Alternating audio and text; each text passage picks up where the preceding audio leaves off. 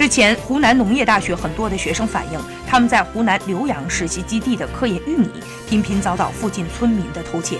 由于这是该校老师刚刚培育的玉米原种，损失达到了千万元。而且因为这些科研玉米被偷，导致实验数据记录中断，毕业设计无法完成。有可能造成学生毕不了业。目前，该校的师生已经报警。据介绍，前来偷玉米的都是周边的村民，以中老年为主，年纪大的已经七十多岁。而且，这些老人已经不是第一次偷该校实习基地的东西了。平时他们隔三差五的造访，基地里种植的，无论是油菜花、棉花、西瓜、茄子等等，都成为了他们顺手牵羊的目标。